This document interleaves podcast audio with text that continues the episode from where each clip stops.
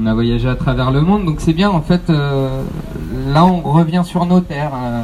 et donc, euh, en fait, ce travail, j'ai eu la chance d'avoir eu la commande. C'est un super exercice, hyper stressant en fait, hein, je vous le dis, mais hyper stimulant. Et, et en fait, ce travail, c'est un hommage. hein. C'est tout ce que le festival véhicule.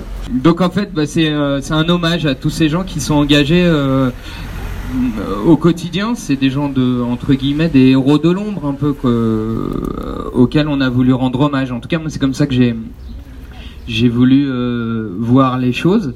Et donc c'est beaucoup de donc c'est un travail de préparation, de repérage et puis on rencontre des gens et puis et puis après bah la magie opère, on il y en a ça devient des copains, c'est hyper sympa.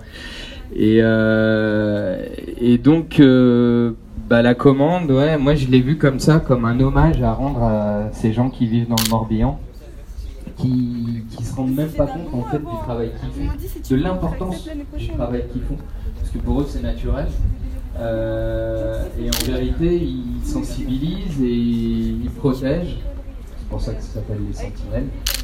Et, et voilà, donc le, le- à chaque fois, ces gens, je, la- je les ai un petit peu enregistrés, etc., interviewés. Et puis, euh, comme je, je suis un peu comme ça, je leur ai toujours taxé un truc aussi. Donc j'ai fait un collectage, parce que je leur disais pas que je leur taxais tout.